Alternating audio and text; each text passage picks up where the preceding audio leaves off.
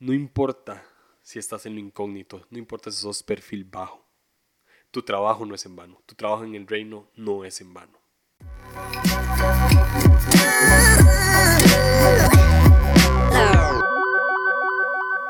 Hola, ¿qué tal? Bienvenidos a otro episodio de Línea Curva. Estoy muy emocionado de estar con ustedes una semana más ya no estoy enfermo, ya si mi voz suena extraña es porque así soy y pido disculpas por ser quien soy. no, no, de verdad, eh, gracias por, por, escuchar este, este podcast, gracias por escuchar cada episodio. Y antes de iniciar, quiero enviar un saludo a un podcaster que se llama Rick Santiago. Él tiene un podcast que se llama El Búnker. Yo estoy casi seguro que ustedes lo conocen. Si no han escuchado ningún episodio, por favor, por favor, pónganle pausa a esto y vayan a escuchar cualquier episodio del Búnker. Estoy seguro que les va a gustar. En estos últimos días, Rick ha estado subiendo unos episodios acerca de ascetismo y satanismo y espiritismo. no, no, no, mentira. No, ha estado eh, subiendo unos episodios acerca de estocismo en mi cristianismo y de ascetismo en mi cristianismo. Esos han sido los últimos dos episodios. Se los recomiendo bastante. Vayan y escúchenlo. Está muy, muy, muy, muy chiva. Está muy cool. Eh, así que nada, escuchen a Rick Santiago, escuchen el búnker y le mando un fuerte abrazo a él. Y esto es porque eh, me acordé de Rick preparando este episodio. Em, Rick, como algunos saben, él es un 5 en el Enneagrama. si escucharon la serie de Enneagrama, pues ahí está Rick, él es el 5. Y em, es de estas personas que pues se meten a Google y abren un link que los lleva a otro link, que los lleva a otro link, que los lleva a otro link. Y así me sentí yo porque estaba investigando sobre un personaje del cual les voy a hablar hoy, que me metí a Wikipedia y abrí un link en Wikipedia que me llevó a otro link en Wikipedia que me llevó a otro link en Wikipedia.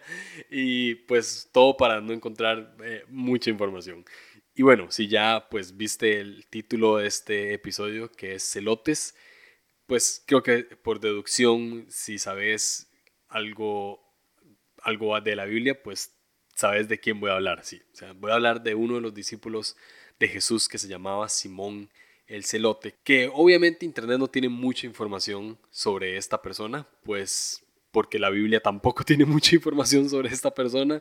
Eh, literalmente Simón el Celote solamente aparece en la Biblia cuando se levantan listas de quiénes son los, los discípulos de Jesús o de quiénes son los apóstoles. O sea, solo cuando aparecen los 12, los 12 apóstoles, eh, o en el caso de Hechos, los 11, pues sale, sale Simón el Celote. O sea, no hay más información, no sale como que Simón el Celote se teletransportó como Felipe o que escribió alguna carta, nada. O sea, no, no hay absolutamente nada de Simón el Celote más que era un discípulo de Jesús que tenía un apodo que era el Celote.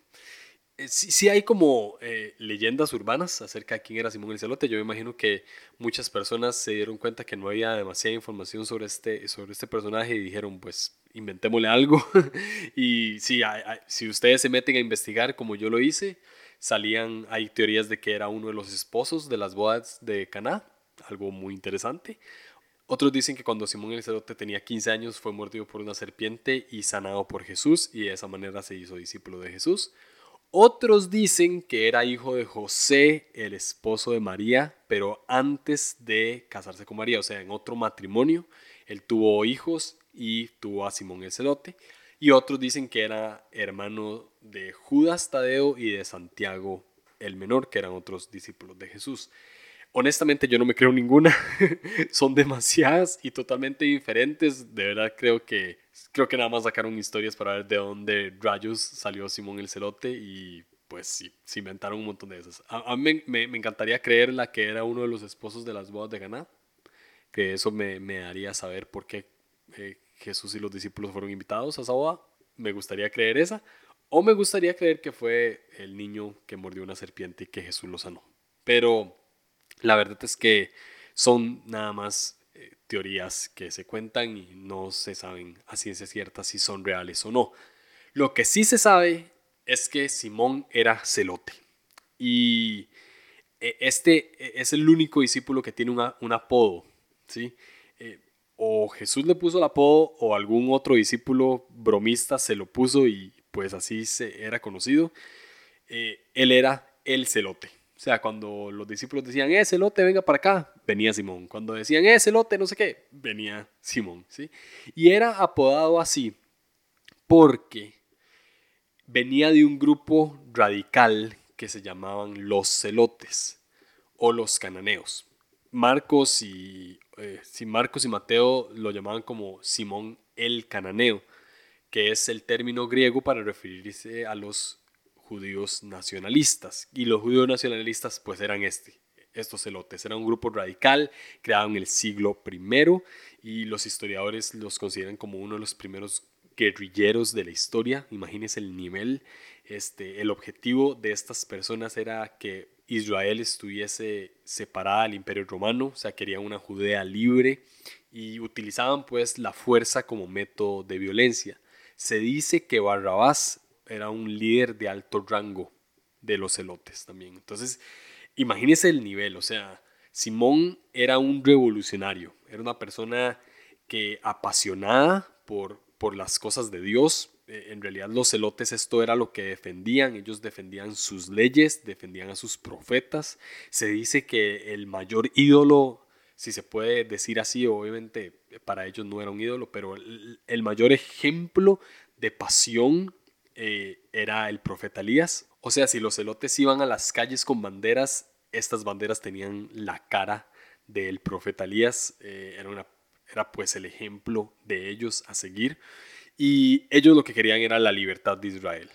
Y pues en forma de protesta generaban eh, disturbios en, en las calles, Muchos, muchos, de ellos eran encarcelados, eran golpeados por los soldados romanos y pues entre ellos estuvo Barrabás, eh, ustedes ya saben la historia, fue el que el pueblo eligió en vez de Jesús para ser condenado. Y probablemente Simón el Celote formó por mucho tiempo parte de este grupo guerrillero y revolucionario. Entonces aquí surge la gran incógnita y es, ¿por qué Jesús decide tener entre sus discípulos a un celote? Hay obviamente varias razones lógicas que pues Jesús aceptaba a cualquiera, ¿verdad? Eh, si él pudo, él tenía recaudadores de impuestos como Mateo, eh, tenía pescadores que eran pues nada, nada más simples pescadores, los tuvo entre sus, entre sus filas de discípulos y pues tuvo un celote, o sea, ¿por qué? Porque él aceptaba a todos, o sea, todas las personas que, que llegaban a él, él los recibía como, como nos recibe pues a nosotros, o sea, así, tal cual. Entonces sí, esa es como la razón lógica del por qué Jesús decide tener a un celote entre sus filas, porque él a todos los que la sociedad rechazaba y desvalorizaba, pues también era como su presa favorita para tener entre sus discípulos, ¿verdad? O sea, eso es parte de lo que Jesús hacía. Ahora, yo también creo, y esta es ya mi opinión personal del, del por qué Jesús decide tener a un guerrillero dentro de sus discípulos. Y es que eh, yo me imagino que para ser celote hay que tener una personalidad bien agresiva, bien rebelde, pero en el buen sentido. Yo creo que Jesús quiso entre sus discípulos a una persona apasionada, devota por Dios, con buenas intenciones, y pues como todos los demás, como, como vos y como yo y como sus discípulos y todas las personas que se acercaban a Jesús, él lo que hacía era pues transformar todo lo malo que tenía en algo bueno. O sea, Jesús es especialista en venir y cambiar nuestras debilidades por fortalezas y Simón el Celote no era la excepción. Simón el Celote, pues sí, tenía bastantes cosas malas, eh, la gente lo consideraba un terrorista, yo imagino lo que la gente podía decir al ver que él andaba con Jesús y que, y que Jesús lo, no, solo, no solo lo trataba como uno de sus discípulos, sino que también lo escoge como un apóstol. Me imagino que la gente se escandalizaba, pero Jesús lo quería porque eh, Simón el celote era de esos que rascaban donde picaba. Simón el celote era el que, el que animaba al grupo. Si él veía que los discípulos estaban como, como desmotivados, él era el que encendía. No sé, o sea, yo me lo imagino así. Yo me lo imagino como una persona de sangre caliente que no tenía miedo a nada y que tenía una, una personalidad pues bastante apasionada, fuerte y, y comprometida con lo que sea que Jesús quería para las, las vidas de estas personas. O sea, si, si Jesús quería cambiar el mundo, necesitaba a Simón el celote entre sus filas. ¿sí? O sea, necesitaba a esta persona. Y el mensaje aquí es que Jesús no omite nuestra personalidad. ¿Por qué en la Biblia se menciona al Simón como el celote? Porque él, él es el único que tiene apodo. Porque, porque Jesús quiere recordarnos quiénes somos nosotros cuando llegamos a Él. Esto de que se dice que Jesús quiere borrar nuestro pasado y que sí, eso es, e, eso es real, tiene una buena intención. Pero Jesús, eh, Jesús no omite nuestro pasado, más bien lo utiliza para nuestro futuro. ¿Sí? Lo voy a volver a repetir. Jesús no omite nuestro pasado, sino que lo utiliza para nuestro futuro. Y eso es lo que Jesús hizo con Simón el Celote. Jesús lo vio, como un celote y lo llamó el celote. No sé si fue él o fue alguno de los discípulos, como dije antes, pero Jesús decidió que en la Biblia apareciera como el celote. Cuando lo llamó dijo, eh, Simón, usted, el celote, venga, ese. Jesús le recordaba quién era, pero también le recordaba quién iba a ser constantemente. Porque cuando vos y yo llegamos a Cristo, Él lo que hace es que quiere transformar nuestras debilidades y fortalezas. Él toma nuestra personalidad, agarra lo malo, lo convierte en algo bueno y lo que ya tenemos bueno lo explota a una mejor versión de nosotros mismos. Eso es lo que Jesús hace. Y eso es obviamente lo que Jesús hizo con todos sus discípulos y con Simón también. Eh, hay un eslogan en las iglesias que se puso mucho de moda y es vení tal como sos. Creo que ustedes lo han escuchado. Vení tal como sos, aquí te aceptamos tal como sos, Jesús te acepta tal como sos y esto es real. Jesús nos acepta tal como somos, pero Él nos acepta tal como somos para transformarnos a la mejor versión que nosotros mismos podemos tener. Eso hizo con los discípulos y eso es lo que hace constantemente en la vida de cada uno de nosotros.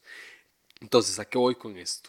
No escondas tu personalidad, no escondas quién sos. Hay, hay un mito que, que, es que cuando nosotros llegamos a la iglesia, Jesús lo primero que quiere cambiar es nuestra manera de actuar actuar, nuestra manera de ser, todos nuestros pensamientos. Él se dice que Jesús quiere cambiar nuestra personalidad. Jesús quiere cambiar la razón por la cual hacemos las cosas. Pero yo no creo necesariamente que Jesús quiera cambiar nuestra personalidad.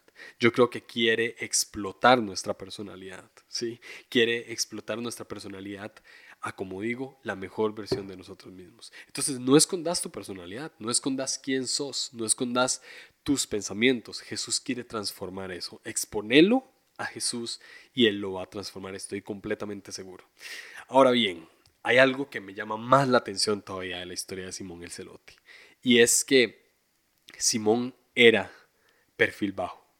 Como, como les dije al puro principio, no se sabe nada de Simón el Celote. No, no, no se dice que Simón el Celote hizo grandes, no, hay, no hay registro de grandes milagros de Simón el Celote, solamente se sabe que, pues como todos los discípulos de Jesús sanó enfermos, echó fuera demonios, eh, estuvo presente en los milagros de Jesús, pero no hay registro de nada sobrenatural que haya hecho Simón el Celote.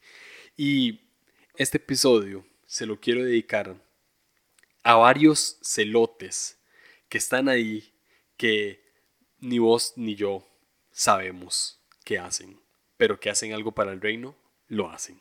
Quiero dedicar este, este episodio a un montón de personas que están detrás de las cámaras de fotografía, que están detrás de las cámaras de video, que están poniendo y quitando las sillas cada domingo. Quiero, quiero dedicar este episodio a todos esos pastores de iglesias pequeñas que no saben usar Instagram, que probablemente no los invitan a grandes plataformas, que probablemente no tienen un podcast famoso, quiero dedicar este episodio a este montón de, personas que, que creen que hacen cosas para Jesús, pero que nadie los ve. Y lo que les quiero decir a estas personas es que Jesús tuvo entre sus discípulos a una persona de perfil bajo. Hay, hay, mucha gente de perfil bajo que nosotros nada más no le ponemos atención.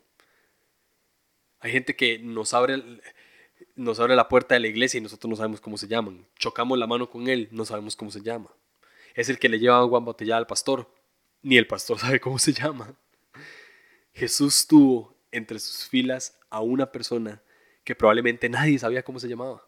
Lo llamaban el celote. Y tras de eso tenían un prejuicio súper feo en contra de él. Ah, el celote, el que era un terrorista. ¿Qué, puedo, qué, qué bueno puede hacer él? Jesús tenía entre sus filas a una persona que ni siquiera la Biblia le menciona más, solo cuando se levantan listas. Pero estoy seguro, estoy seguro de que Simón el celote permaneció hasta los últimos días con Jesús, siendo un apóstol de él y haciendo cosas extraordinarias, solo que nadie las veía. No había alguien ahí para escribir lo que él hacía. Estoy seguro. Tal vez Simón el celote no tuvo el chance de teletransportarse, como lo tuvo Felipe.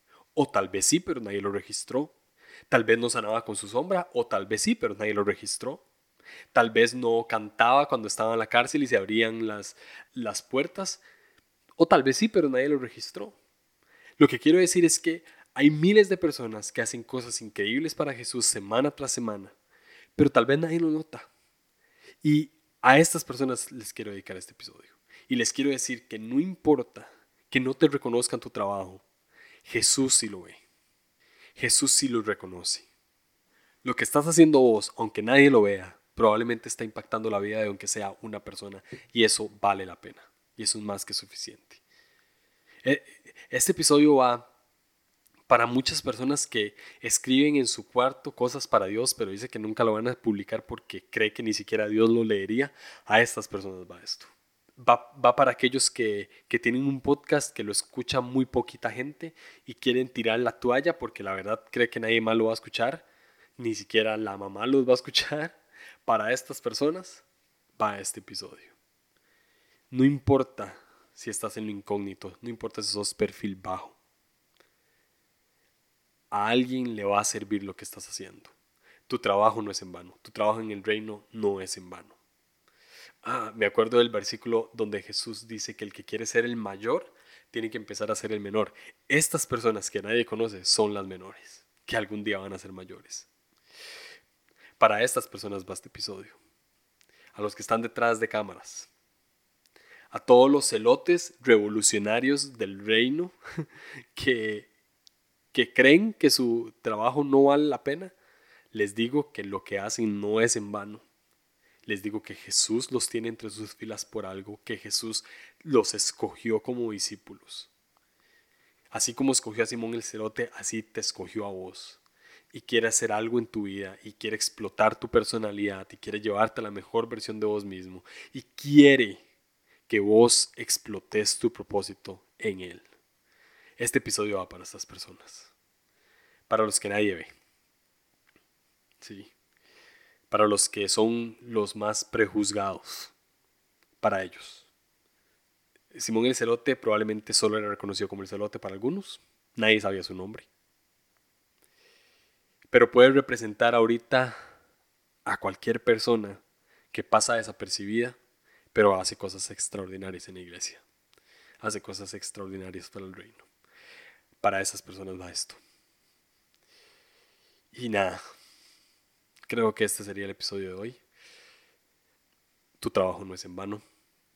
Lo que haces, Jesús lo ve. Y sos muy importante en el reino. Más de lo que crees. A estas personas, antes de terminar, eh, quiero decirles que son buen ejemplo para sus esposas, para sus hijos, para la persona que le hablas de Jesús constantemente eso es importante para ellos. Así que tal vez pueda hacer perfil bajo en redes sociales, tal vez pueda hacer perfil bajo en tu iglesia, tal vez no tengas una plataforma súper grande y no te invitan a grandes plataformas. Pero con una persona que impactes, vale la pena. Y ojalá impactes más. Estoy seguro que impactas más de una sola persona. Y nada, ahora sí, este sería el episodio de hoy. Espero que les haya gustado. Dedicado a todos ellos, esos celotes de perfil bajo, revolucionarios del reino que Jesús escogió. sé que esto sonó súper pandereta, pero de verdad lo siento así. Nos escuchamos.